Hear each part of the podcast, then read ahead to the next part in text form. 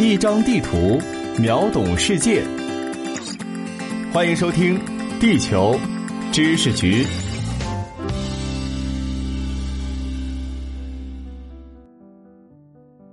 欢迎来到地球知识局，我是零零六号地球观察员俊达。吉普赛人是欧洲最具神秘色彩的民族，他们居无定所，擅长巫卜，在艺术方面又有很大的成就。今天的波西米亚风格服饰、弗拉明戈舞，多多少少都来自这个热情奔放民族的文化。远在中国的我们，对于这个民族大多怀有浪漫的幻想。然而，在欧洲，吉普赛人则是遭遇歧视的对象。他们总是与盗窃、滥交、堕落等词汇联系在一起。从拜占庭时代开始，这个民族就遭到了欧洲人的排斥。其实，吉普赛人并不像我们想象的那么遥远，他们的老家可能就在中国的周边国家。而且在元代，他们还以“洛利回回”的名称大规模出现在我国西部。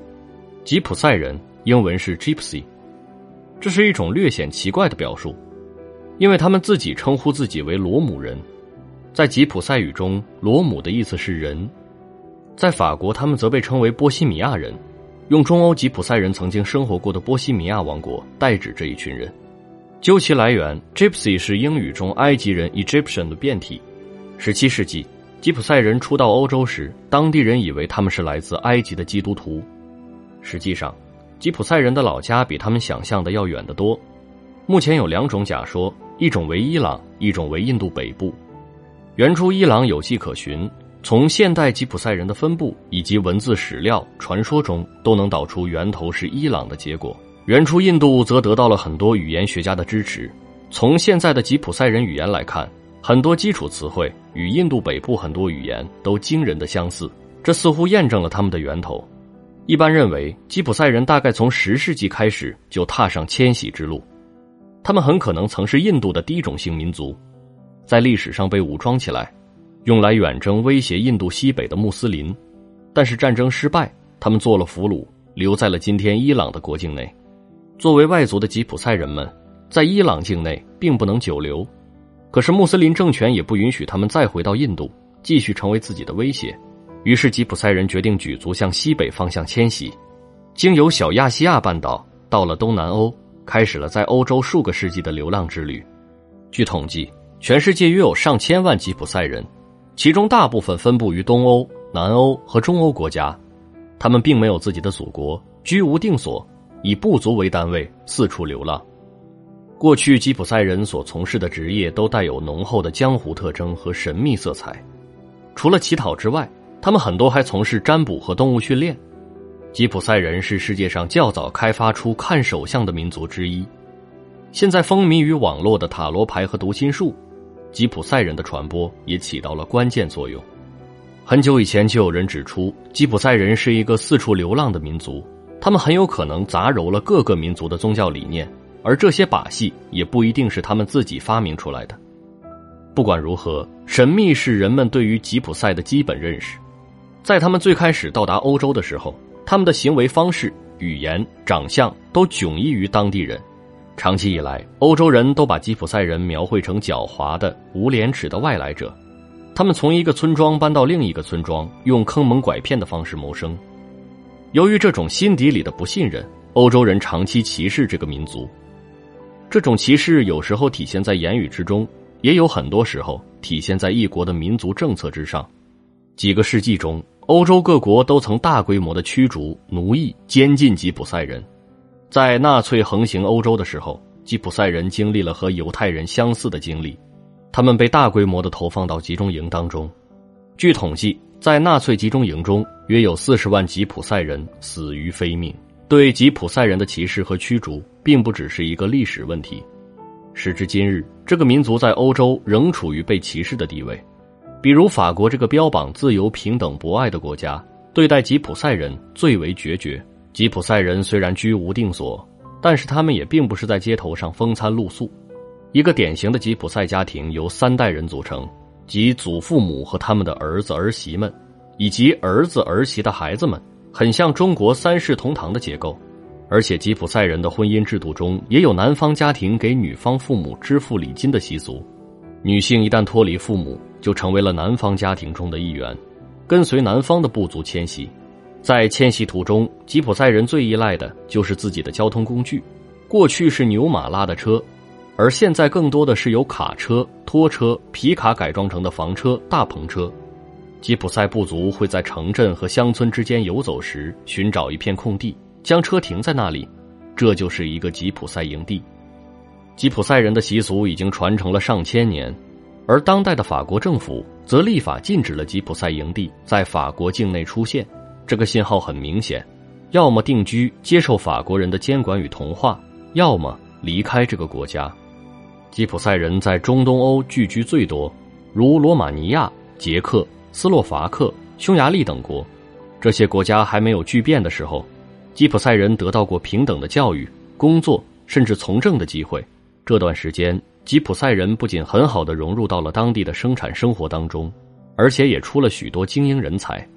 但是东欧巨变以后，中东欧各国民族主义和族群政治逐渐抬头，吉普赛人又成为了被排斥的对象，他们不得已回归了传统的流浪生活，在村庄和城镇之间迁徙。